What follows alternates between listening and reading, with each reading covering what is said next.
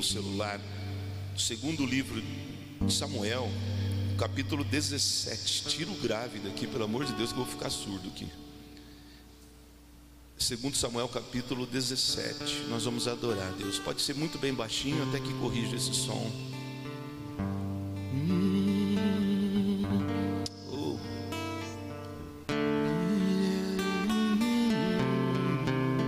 Segundo Samuel capítulo 17, segura aí. Abri a minha vida, confessei os meus pecados, declarei as minhas culpas, não mais as ocultei, pela comunhão e oração dos santos. Me sinto perdoado para sempre. Hum. Abri a minha vida, confessei os meus pecados, me sinto perdoado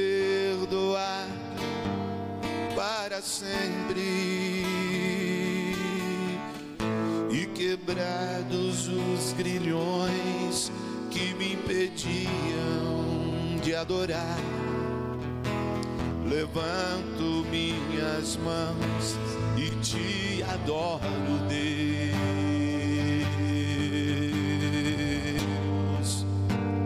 Te adoro, Deus.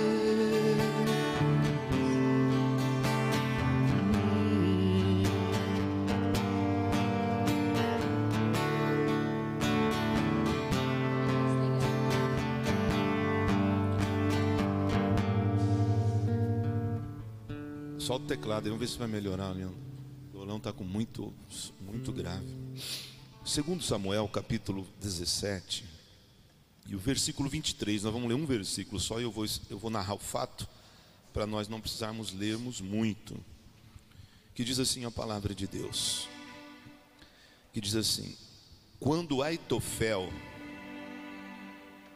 percebeu que o seu conselho não tinha sido seguido, selou seu jumento, montou-o e partiu para sua casa na cidade. Pôs todos os seus negócios em ordem e logo em seguida se enforcou. Ele foi sepultado no túmulo de seu pai. Amém. Somente até aí, guarda, eu vou explicar o fato. Não tenta ler depois que vai sair fora do que nós vamos falar. Eu estava lendo, eu estava lendo uma nota onde uma blogueira, uma moça muito bonita de 24 anos, ela casamento marcado depois de anos de noivado. E no dia antes do casamento dela, o noivo rompeu. O noivo terminou o, relacionamento de anos, noivado.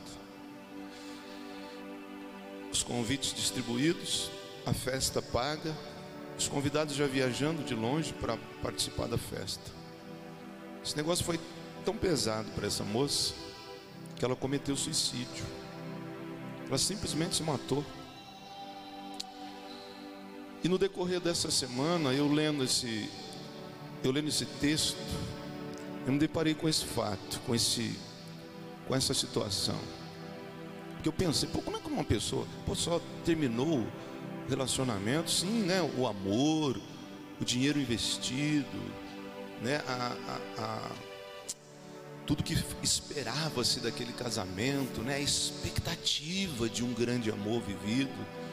E a pessoa toma um baque tão grande, e às vezes por falta de estrutura emocional ou por outras coisas e razões, a pessoa simplesmente resolveu dar cabo na vida. A pessoa se matou. Então eu lendo esse texto, aconteceu a mesma coisa aqui.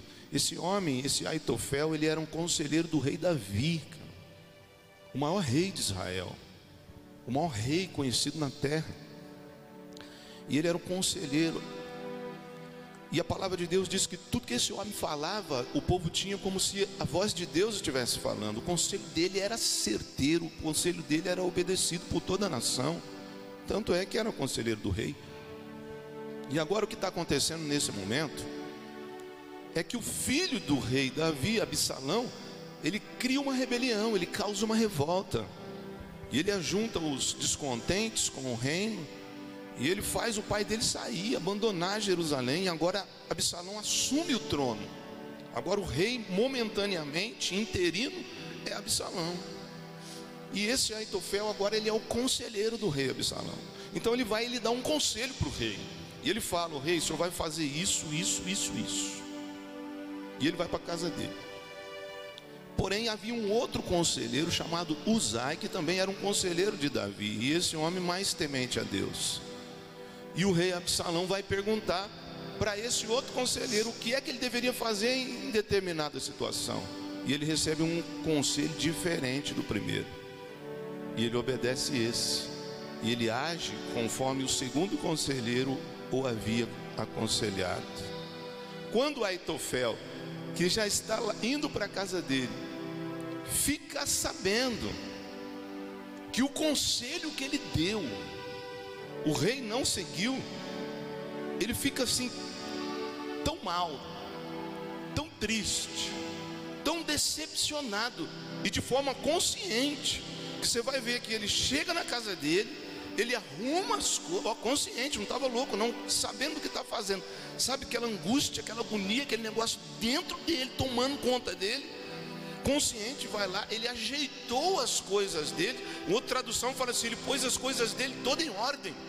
Então eu percebo que ele deixou um dossiê, ele deixou uma declaração de despedida, deixou a senha do, do Wi-Fi, a senha do banco, deixou os cartões de crédito tudo ali, falou: ó, tô, tô indo embora, né? Não vou dizer para a glória, porque quem se mata, a Bíblia já está condenando. E ele deixa tudo ali, arruma o jumento dele ali, arruma os animais dele e vai e se mata. Né? Como, como, o caso dessa moça, quando eu, eu, me deparei com esse fato aqui, eu falei, como que uma pessoa se mata assim? Como é que pode? E aí o Espírito Santo falou assim: pesquisa um pouco. E eu comecei a estudar um pouco a palavra de Deus e, e estudar um pouco o nosso dia a dia, a nossa vida. E eu percebi uma coisa que eu quero passar para você: que esse negócio está muito mais perto da nossa vida do que nós pensamos. E eu quero falar sobre cura interior, mas numa área específica. Eu quero falar sobre o perigo da frustração. Ai, que palavra boa, cara. Quero falar sobre o perigo fatal que a frustração pode causar na vida de uma pessoa. Então, o que é frustração? Frustração é quando você não atinge os objetivos esperados por você e pelos outros é, é aquilo que você idealiza, sabe? É o casamento que você sonhou. Hum, e aí você não vive ele. É a vida profissional que você sonhou. São os filhos que você idealizou. E aí o resultado não é nada daquilo. E eu comecei a estudar e eu comecei a observar pela palavra de Deus em primeiro lugar. E eu descobri logo no começo da Bíblia que já teve um, um fato de frustração lá. Os primeiros filhos de Adão e Eva foram Caim e Abel. E a Bíblia diz que naquela época as pessoas entregavam suas ofertas a Deus, era uma forma de adoração, era o culto deles, era aquele. E um dia, Caim, que era o filho mais velho, resolveu prestar uma homenagem a Deus, resolveu oferecer os produtos do campo, ele era um agricultor, ofereceu a Deus. E depois o irmão dele também foi e ofereceu. E Deus se inclinou mais para a oferta de Abel. Aceitou a oferta de Abel e desprezou a oferta de Caim, porque Deus não, não recebe qualquer coisa. Porque o nosso Deus, ele não aceita qualquer coisa. Porque quando nós queremos dar algo a Deus, nós precisamos dar o melhor, algo de qualidade. Porque aquilo que você vai receber de Deus, você pode ter certeza que não é esmola. Quando Deus abrir as portas do céu sobre a tua vida, você vai receber o melhor que tem. Então, por causa disso, a palavra de Deus diz que o semblante de Caim caiu na hora, ele endureceu o coração, ficou triste, ficou decepcionado, ficou bravo. E o desfecho disso todo mundo já sabe. Caim vai lá e mata o próprio irmão Abel. Tudo por causa de uma frustração. Tudo por causa de se criar uma expectativa em alguma coisa e a coisa não acontecer do jeito que a gente espera. Um outro caso, quando Deus fala com o profeta Jonas, no meio da Bíblia, Deus fala para ele: vai lá e pregar na cidade de Nínive. Nínive era uma cidade criminosa. Nínive era uma cidade assassina, inimiga, uma cidade imoral, uma cidade que não servia a Deus, uma cidade completamente afastada, uma, uma cidade idólatra, uma cidade pagã. E Deus fala: O Jonas, vai lá e prega a minha palavra naquela cidade. E Jonas, todo mundo conhece a história, tentou de todas as formas fugir, não quis, não quis, e acabou se batendo contra uma parede, né? Porque quando Deus manda a gente fazer uma coisa, não tem jeito, cara. Pô, correr daqui, correr dali, daqui a pouco, né? Você vai falar, eu vou morrer. Eu já estou no fundo do, do, do poço, eu já estou de frente com uma parede intransponível, daqui não vai sair. Jonas não teve outra opção. Teve que reconhecer e teve que obedecer e foi para Nínive e começou a pregar a palavra de Deus. E para grande surpresa dele, quando ele prega para aquelas pessoas ruins, quando ele prega para aquelas pessoas que não gostavam de Deus, que não conheciam Deus, pessoas que eram inclusive inimigas do, de Israel. Para surpresa dele, e acredito que do céu e de todo o povo de Deus, Nínive se converte. E se converte de uma forma tão linda que todo mundo foi jejuar, que todo mundo confessou pecado, todo mundo se arrependeu. E aí aquilo que Deus pretendia fazer contra aquela cidade, ele já não fazia, não, não fez mais. Mas esse profeta Jonas, não conhecendo tão bem Deus assim, a palavra de Deus diz que ele sobe num monte onde ele tinha visão de toda a cidade. E ele sobe, senta lá e fica esperando Deus exterminar aquela cidade. Ele fica esperando Deus destruir aquela cidade, talvez com fogo, com enxofre, com terremoto, com alguma coisa. E nada disso acontece. E por causa disso, a Bíblia diz que Jonas desejou morrer. Olha aqui de novo. E que Jonas desejou a morte. Ah, ele, ele foi roubado. Ah, ele mataram toda a família dele, ele está desesperado, ele perdeu todo o dinheiro dele, ele perdeu tudo. Não. Tudo por quê? O que ele queria que acontecesse, não aconteceu. Tudo por causa de uma frustração. Você já consegue se, se achar no meio dessa palavra? Do perigo que é você carregar esse sentimento?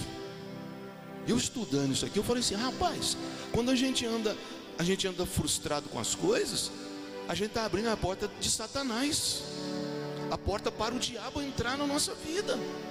Eu estou te dando referências claras aqui de coisas que acontecem na nossa geração, na nossa época, no nosso dia a dia e com base bíblica. De pessoas que, que vão chegar tão forte nesse, depois de abrir o caminho para esse sentimento, que vão até a morte. Eu poderia dizer muitas outras. Então eu quero que você deixe o Espírito Santo arrancar da tua vida hoje qualquer tipo de frustração, qualquer tipo de ressentimento por alguém, de alguém que fizeram contra você ou que você fez contra outra pessoa. Porque o fim, o ponto final da frustração é morte. Talvez nem seja morte física, mas seja morte da tua alegria, morte das tuas finanças, morte da tua família, morte do teu futuro. Agora vamos ver brechas por onde a frustração pode entrar na nossa vida. Primeira coisa, primeira coisa, não conhecer a situação que está se envolvendo totalmente. Então tudo que você for fazer, você precisa conhecer. Você precisa saber, porque no caso de Jonas, por exemplo, ele era profeta, ouvia a palavra de Deus, ouvia Deus falar com ele, mas ele não conhecia Deus. É possível? Sim. Tem muita gente que profetiza por aí, mas nem conhece Jesus. Tem muita gente que fala de Deus, que prega por aí, que conhece tanto de teologia, mas nem tem intimidade com Jesus. Porque o que Jonas conhecia de Deus era um Deus olho por olho, dente por dente, um Deus que soltava fogo e enxofre nos tempos de Abraão, um Deus que abria a, a, a boca da terra, engolia 250 pessoas na rebelião de Corá, Datã e Abirão, um Deus terrível, um Deus que mandava passar espada. Aí eu te pergunto: esse Deus é assim totalmente? Ou ele tem um outro lado de misericórdia? Um, uma misericórdia agora que ele mostra aqui no meio da Bíblia para Jonas. E ele estava tentando ensinar Jonas, Jonas, e sim, vai lá e prega, prega para a nação, essa nação criminosa que é Nínive, prega a minha palavra para eles e fala que em 40 dias, se eles não se arrependerem, eu vou destruir tudo, mas prega a minha palavra. Então perceba uma coisa: antes de Deus abrir a sepultura, Ele dá chance para a pessoa se arrepender. Por quê? Porque Ele é um Deus de justiça, Ele é um Deus de juízo. Mas antes, Ele é um Deus de amor, Ele é um Deus de perdão, Ele é um Deus de compaixão, Ele é um Deus de misericórdia. E essa parte, Jonas não conhecia. Porque quando Deus não fez nada de mal contra aquela cidade, quando ele viu o rei arrancar as roupas reais, colocar pano de saco, que era uma atitude de humilhação para andar no meio das pessoas, para mostrar: eu estou me arrependendo, eu estou pedindo perdão a Deus. Todo mundo que via, as pessoas jogavam cinza para cima, jogavam terra para cima e entravam debaixo para ficar suja, como uma atitude de humilhação diante de Deus. O rei fez isso. Quando Jonas viu aquilo, falou: não é possível, esses caras tinham que morrer. Sabe aquele sentimento religioso que nós tínhamos atrás? Esse cara está usando droga, ele precisa morrer. Essa pessoa está cometendo sexo fora do casamento, ele precisa morrer. Mas eu quero te dizer uma coisa: talvez um dia eles morram, isso cabe a Deus. Mas antes dessa morte, Deus vai tentar salvar todos eles, porque Deus ama todos eles, porque eles fazem o que nós fazíamos lá atrás. E assim como a misericórdia de Deus alcançou a minha e a tua vida, há de alcançar toda essa geração. E às vezes nós erramos porque nós não conhecemos a Deus. E se você conhece a ponta do iceberg, você não pode dizer que conhece ele, porque a ponta do iceberg é só 5% do tamanho dele. E aqui nós vemos o erro grave. Então, a primeira, primeira dica para você aí, para você não deixar ser pego por frustrações, dá uma investigada onde você está entrando. Vê com quem você está se relacionando. Namoro, antes existe algo chamado noivado. É para você conhecer para que depois você não viva uma vida inteira frustrado com um casamento que você idealizou e não acontece, não é por culpa de Deus, é por culpa tua. Uma palavra dessa aqui é uma palavra prudente, mas uma palavra que vai abrir os olhos de muita gente. Ah, eu amo, eu estou apaixonado. É, vai lá e vê se esse menino trabalha. Vai lá ver se esse menino já concluiu os estudos. Vai lá e vê que, como é o ânimo desse moço quando ele está sem dinheiro. Vai lá e vê o ânimo desse, de, desse, desse moço com crianças. Que depois que ele for um brucutu e um bárbaro sobre os teus filhos, você não vai poder reclamar. É por isso que tem noivado. Noivado não é para transar. Noivado é para você ver aonde você está amarrando teu burro. Aqui a gente rasga mesmo, gente. O noivado não é para você cair em pecado. O noivado é para você saber no dedo de quem que você vai pôr a aliança? Para Deus, né? Deus já falou, noivo, faz o noivado primeiro para não casar, para depois não viver frustrado. E vice-versa, né? Você que, é, você que é, é menino que vai casar com essa moça, vai dar uma olhada lá na gororoba que ela faz.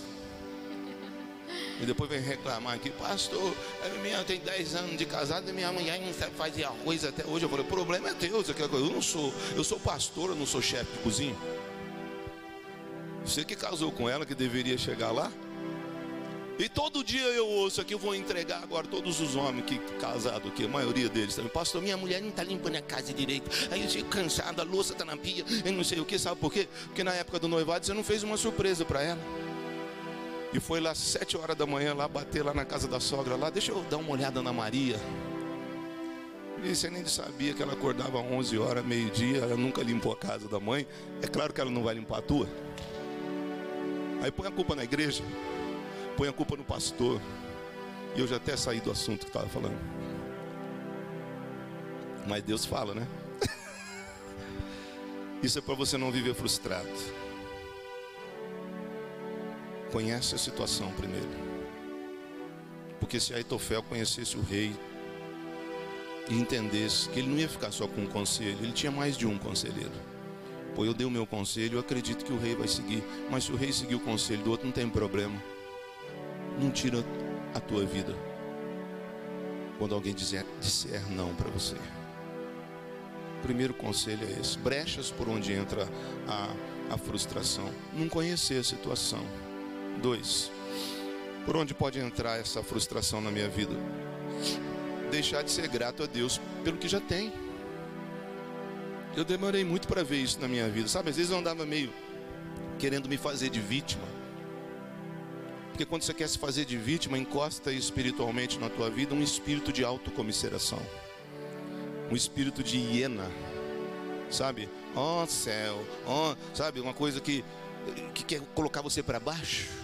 Já viu gente assim que quer se fazer de vítima para chamar a atenção dos outros?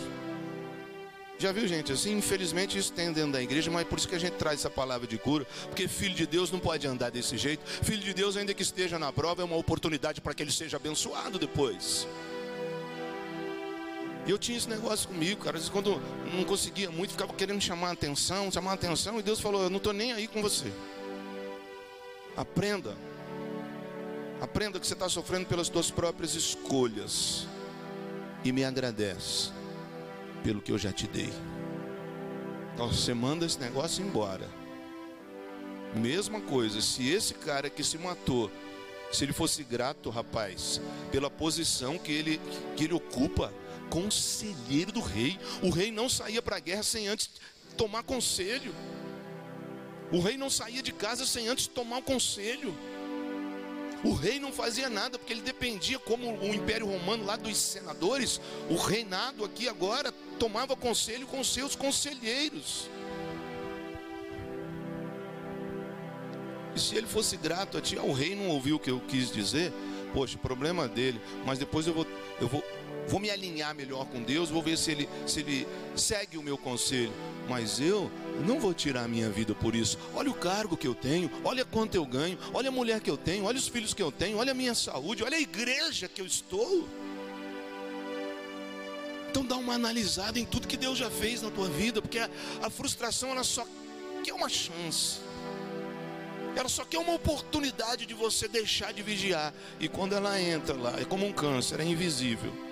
Você pensa que foi uma coisinha simples, como eu pensei, falei, ah, frustração, como que esse cara se mata? E a gente vai mexendo nisso, nós vamos vendo que esse negócio, vamos, vamos vendo que esse negócio é real.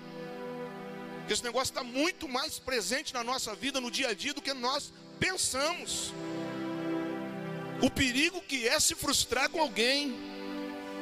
O perigo que é, porque toda hora está ouvindo não. Porque toda hora tem alguém te contrariando. Nós nunca vamos estar com a razão 100%. Então, gente, abre a cabeça aqui agora no nome de Jesus, porque nós vamos ser felizes, vamos sair daqui bem melhor. Eu estou te dando dados claros aqui de pessoas que puseram fim na vida, porque a expectativa que criaram não foi não foi realizado. Porque sonhos que idealizaram não foram realizados. Quantas pessoas hoje vivem depressivas por isso? Quantas pessoas hoje vivem na síndrome do pânico? Quantas pessoas hoje foram fechadas pela timidez, pela vergonha, pelo medo, pela ansiedade, por doenças emocionais? Tudo porque começando com a frustração quando alguma coisa não sai do jeito que você espera. E tem gente que não sabe controlar isso, né? Tem gente que está na época do barraco ainda. Quando não faz o que ele quer, quando as coisas não saem, ele já levanta a mão, já pisa aqui, você é homem, cospe aqui, igual o tempo de moleque, né? Passa um risco aqui, cospe aqui, você é homem, você é homem, entendeu? E a frustração está ganhando terreno no coração dele, nem percebe. Oh meu Deus do céu. É muito importante essa ministração hoje, gente. Porque, como eu disse, todos nós somos sujeitos a isso.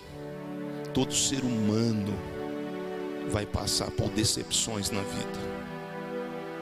Todo ser humano, todo homem, toda mulher, todo jovem, toda criança, todo adulto vai passar por frustrações na vida. Boa. Mas nós temos que saber lidar com isso. As ocasiões da nossa vida onde isso pode acontecer são muitas. Pessoa que idealiza uma profissão, aí não consegue. Eu mesmo queria ser jogador de futebol, é o que tinha, né?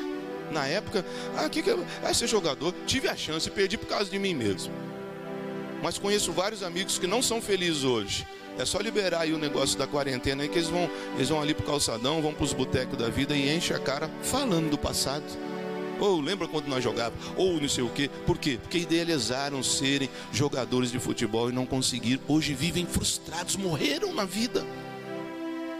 Vivos na vida física, mas mortos nas emoções, mortos na, mortos na esperança, mortos em Deus, sabe? A vida matou eles, a frustração matou eles. Aquele concurso que você estudou, estudou, estudou e não conseguiu passar, isso aí é um prato cheio casal estava discutindo, briga de marido e mulher simples, todo dia, discutindo, discutindo, e a mulher, no calor da conversa ali, no calor da discussão ali, a mulher pega e fala para ele: Ah, você nunca foi o que eu sonhei para mim. Soltou-se, não precisou nem de um palavrão, hein? Você nunca foi o que eu pensei. Aquele homem fechou na hora, a frustração entrou ali, ó porque aquele homem era um homem que se sacrificava pela família. É um homem que trabalhava pela família de sol a sol. Ele dava o gás dele sem Deus, sem nada, trabalhava. E ele esperava reconhecimento. Porque a pessoa que se doa muito, ela, ela espera reconhecimento. E a mulher, na hora da discussão, ela solta uma dessa aí.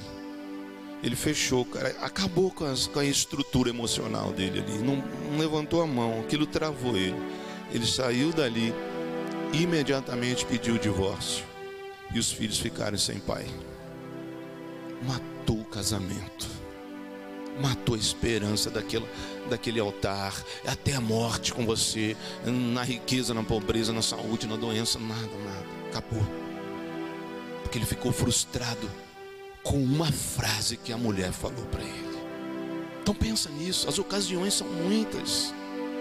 Eu já vi gente ficar apavorada porque caiu barreira na estrada, a pessoa, ah, mas eu tinha algo, a pessoa não conseguiu se controlar, saiu dali frustrada, saiu dali, ixi, vai morrer. Porque a pessoa não se prepara para isso. Que a pessoa está tá vivendo essa vida intensa, intensa, acha que tudo vai dar certo, acha que é comigo mesmo, e a vida não é assim. A frustração é real as ocasiões e as situações em que a frustração ocorre na nossa vida é toda hora. Quem sabe você está ouvindo aí, o Espírito Santo esteja te lembrando de coisas que você foi frustrado lá atrás. Por alguém acima de você que colocou uma palavra negativa, que negativou alguma coisa, que disse um não, que nem ligou pela sugestão que você deu. Então esse sentimento é muito mais perigoso do que você pensa. E é por isso que está cheio de gente na igreja que não consegue sequer ser feliz, que não consegue sequer sentir a presença de Deus. Porque o espiritual aqui só dá tá, tá dando para ver Deus, está dando para abraçar Deus, de tão forte que é a presença de Deus aqui. Só que a pessoa não sente nada, porque o problema dela é na área emocional. Porque é uma pessoa que foi ferida, frustrada, decepcionada. E eu quero e creio que Deus vai te curar hoje aqui. Oh, porque nós temos que tomar uma atitude, irmão. Nós tivemos aqui caso de líderes que porque duas, três células não foi ninguém na célula, a pessoa fechou a célula, ficou tão frustrada que até hoje não apareceu na igreja. A gente só olha no, no, no, na manhã assim no grupo, fulano saiu do grupo, saiu do grupo, saiu da igreja, saiu da presença de Deus, saiu da vida. Eu falo, mas é motivo? É motivo, porque duas, três células não apareceu ninguém, a pessoa morreu. Nossa, enganou todo mundo. Frustração, cara. A pessoa fez o bolinho, fez o caldinho, deixou o café, orou, ah, deixou um perfume espiritual no ar. Ah, hoje eu vou falar isso, estudou a palavra. Na hora não apareceu ninguém. E a pessoa ficou frustrada. Ah, meu Deus. É possível vencer a frustração, gente? Que aqui a gente mostra o problema, mas dá a solução. Então, a primeira coisa. Primeira coisa, essa é a grande sacada de tudo, viu? Essa é a grande sacada. A gente fala sempre isso aqui no culto. Mas você tem que fazer isso aqui ser real na tua vida. É uma coisa muito simples que qualquer um precisa fazer. Não precisa nem ter três faculdades. E nem precisa conhecer a Bíblia. Mas a primeira coisa que eu quero falar para você vencer qualquer tipo de frustração que talvez esteja na tua vida e você nem sabe. Talvez o diabo escondeu ela na tua vida, você nem sabe porque você não consegue ser feliz, não é por causa dos outros, não, é porque você criou uma expectativa em algo e isso não foi correspondido, esse negócio entrou na tua vida. Primeira coisa, confiar em Deus acima de qualquer coisa. Confiar em Deus, primeira coisa. José foi traído por dez irmãos, cara vendido para os. Você já pensou isso? Se for traído por uma pessoa, um, um inimigo, tem gente que até desvia, tem gente que até mata. Comigo não, pastor. Se mexer comigo, eu falei, ixi, preciso pregar sobre cura interior, cara. Esse não está muito bom ainda. Por uma pessoa inimiga. Agora imagina você ser traído por um irmão amado. Dói mais, né? por uma pessoa que você confia, por uma pessoa que você está dedicando a tua vida, por uma pessoa que tem uma responsabilidade sobre a tua vida. Imagine você ser traído por dez irmãos. Imagine você ser vendido como escravo pela tua própria família. Imagina você ser preso sem ter culpa. Imagina você ser acusado injustamente de violência sexual, sem ter cometido tal coisa. Estou contando a vida de José. E sabe o que esse cara fez? Ó, ficou na dele, sem discutir com ninguém, chorava sozinho. E lá na frente ele foi vitorioso, segundo o homem mais poderoso da terra. Sabe qual era o segredo dele? A grande sacada?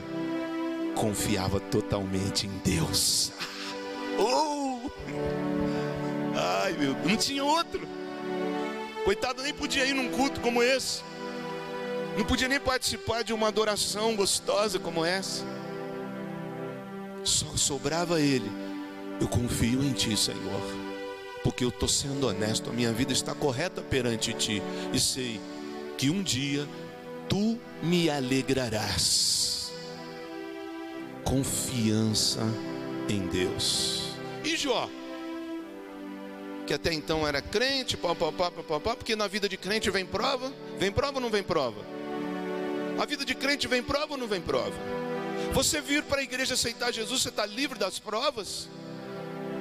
Tem prova ou não tem prova na vida do crente? E por que você não aguenta elas? E por que você fica frustradinho? E por que você fala que não quer mais ir na igreja? E Jó, que era crente, aí vem: oh, roubaram toda a tua fazenda, todos os teus animais, perdeu todo o dinheiro. Ah, agora assaltaram lá tudo, os, os, os inimigos levaram, acabaram com tudo. Ah, nem recuperou de uma bomba, já veio outra. E aí, para arrebentar com tudo mesmo, olha, todos os seus irmãos foram fazer uma festa na casa do mais velho, todos eles, reuniu todos lá, e deu um vento grande, a casa caiu e todos morreram. Eu acho que Jó ficou em choque. E sabe o que ele falou? Quando, ainda quando restou alguém, né? Acho que ele olhou para a mulher e falou: ah, ainda bem que Deus deixou a mulher. ainda bem que Deus deixou a mulher. Ah, mulher eu estou pobre, nós estamos pobres agora, nós não temos mais nada, nenhum jumentinho para a gente ah, ir no mercado, na venda, para comprar alguma coisa, e nem dinheiro tem, e os nossos filhos, oh mulher, ainda bem que ficou você. Ela falou assim: Eu não. Eu não quero nem saber que você fica adorando esse Deus aí, maldiçoa esse Deus e morre. Aí era a última bomba na vida de Jó mesmo. Ficou sozinho, cara. Só sobrou Só sobrou um. E ele atirou no alvo certo. Ele falou: Senhor, o Senhor deu tudo isso. E o Senhor tomou.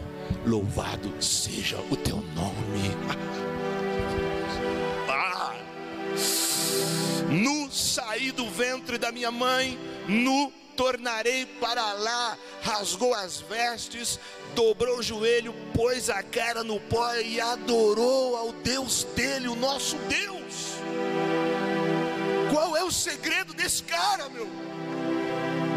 Confiar em Deus. E lá na frente Deus vai dar tudo em dobro para ele. Para você que perdeu qualquer coisa nessa semana, eu profetizo que Deus vai te dar tudo em dobro. Yeah! Show uma séria. Oh!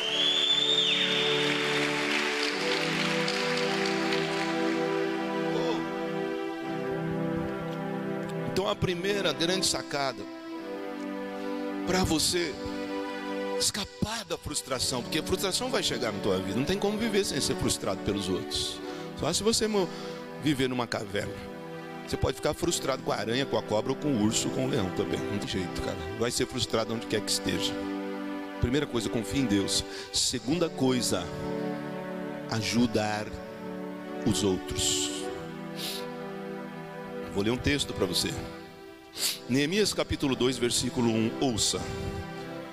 No mês de Nissan, Abib, isto é, entre março e abril do nosso calendário, do vigésimo ano do rei Artaxerxes, na hora de servir-lhe o vinho, levei-o ao rei.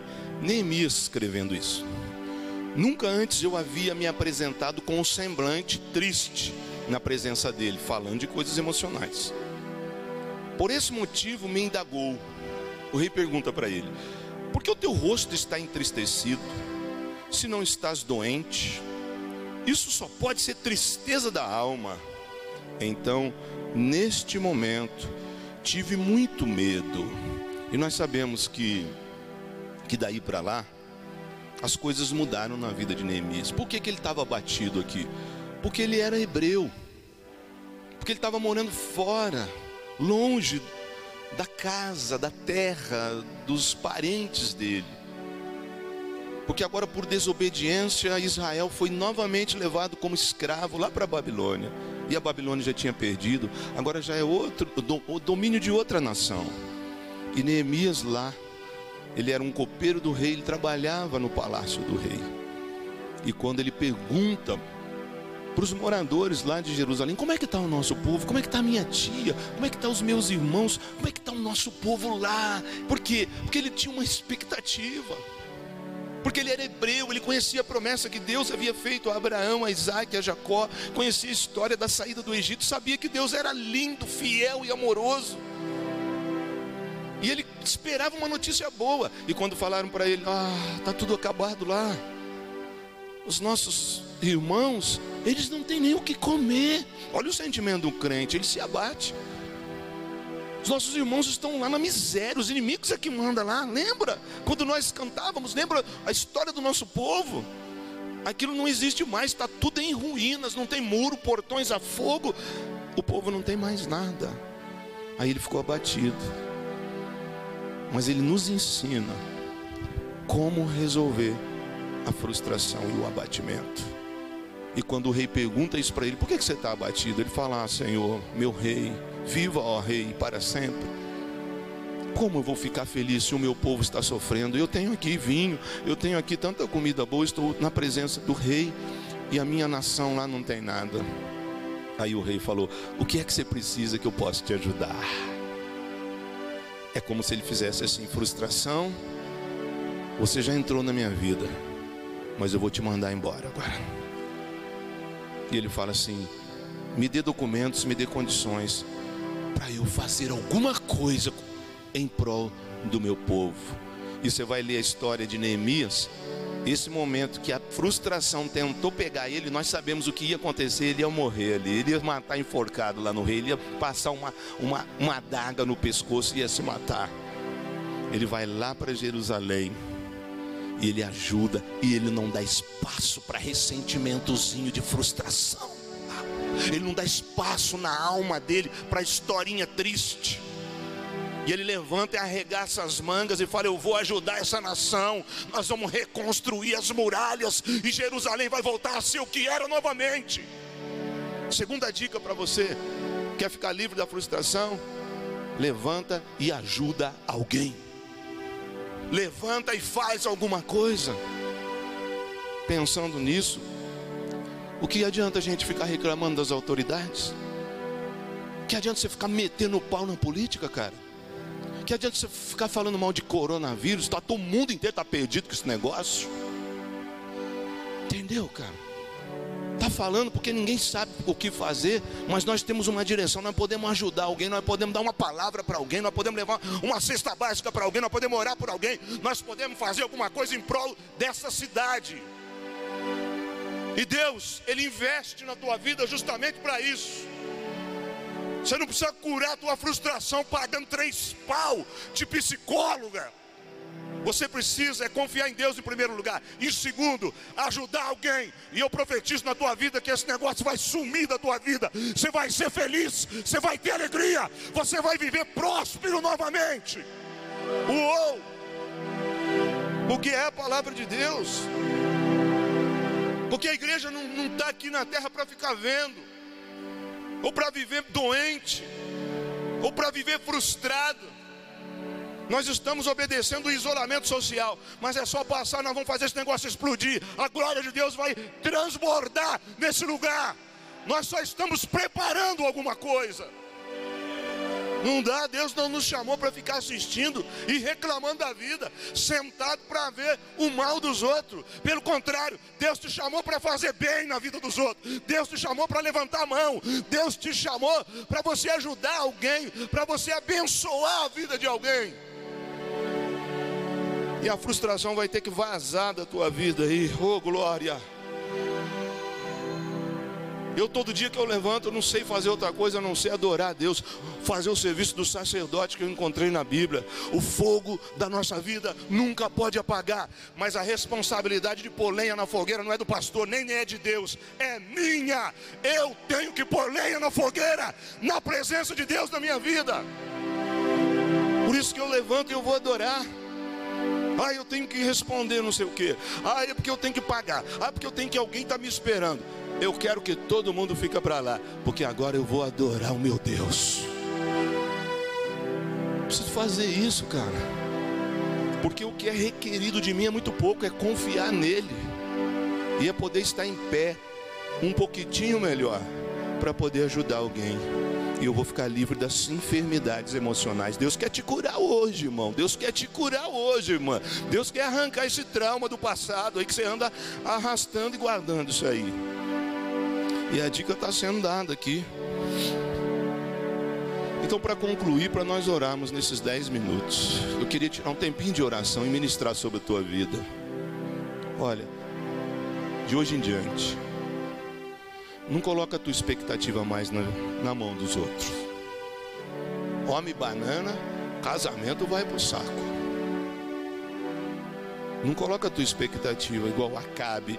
Por que, que você está assim? É, é porque o irmão não quis vender a vinha dele para mim. Para com isso, rapaz. Responsabilidade de manter uma casa em pé é do varão, viu? É do sacerdote de casa, seu relaxado. Na benção, irmão. Estou falando para você curar, viu? Não fica bravo comigo, não. É de Deus. Levanta a tua casa hoje em nome de Jesus. Ser homem de Deus.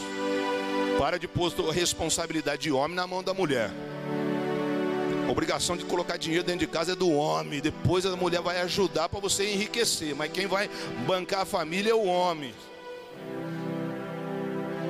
Para, porque depois você vai viver frustrado. não tem nada, não tem nada.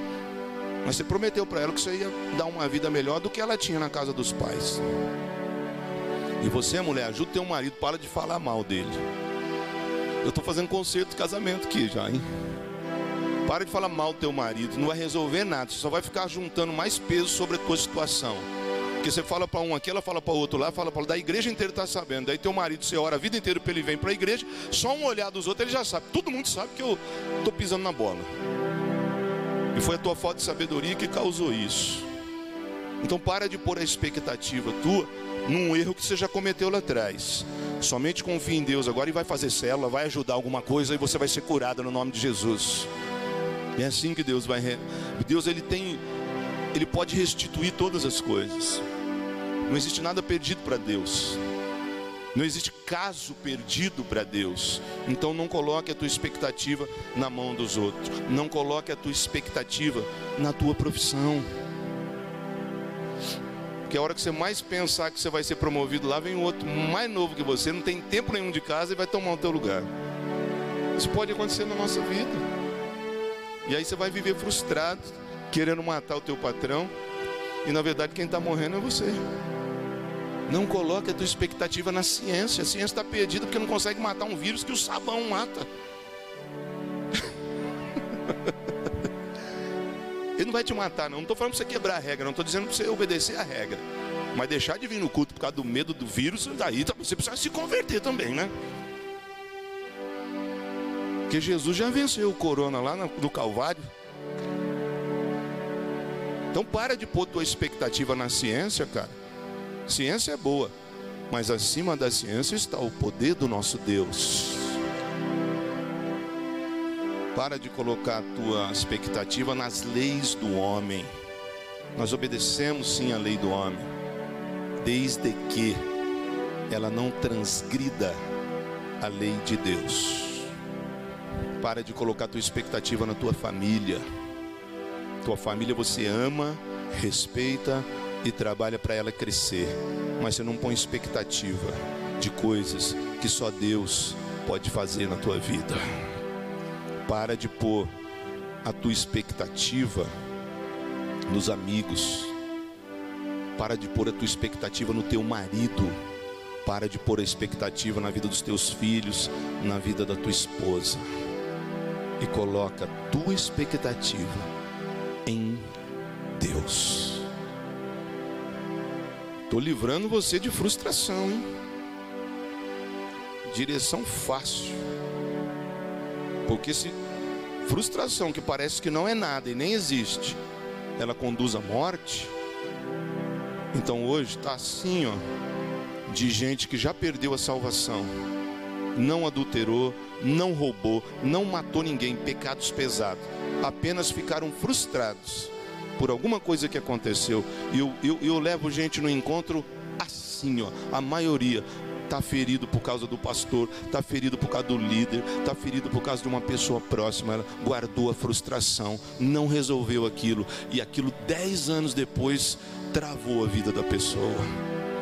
Não coloque a tua expectativa, não perca a tua salvação por causa dos outros. Faz a tua parte bem feita, faz a tua parte com sobra não mata o teu futuro, não morra antes da hora, não se mate. Oh, eu me matar? É desse jeito, o cara é conselheiro.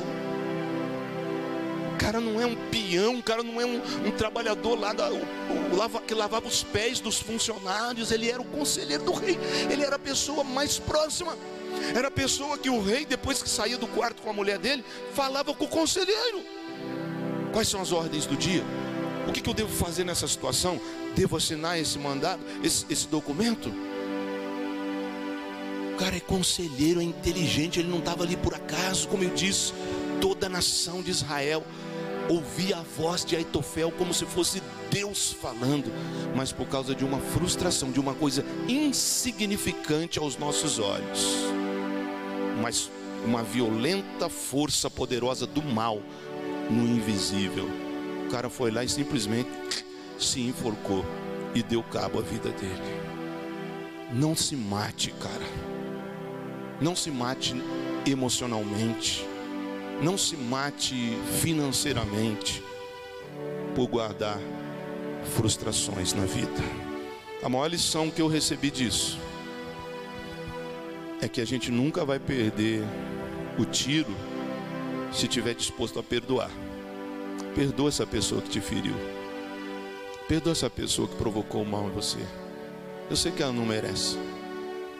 Mas perdão é uma grande arma espiritual que não vai fazer bem a quem te feriu. Vai soltar você. Vai fazer bem para você. Perdoa essa pessoa que te machucou, que te abusou, que te violentou, que te roubou, que te traiu e causou esse mal. O diabo sabia, ele não podia tocar em você, então ele usa uma outra pessoa para frustrar você, para falar um não, para te envergonhar, para te humilhar perante toda a família, porque o diabo sabe que ele nem precisa entrar na tua vida, mas se ele provocar uma situação de frustração, você morre sozinho. Meu Deus, que palavra reveladora para minha vida, Senhor. Que palavra reveladora para minha vida.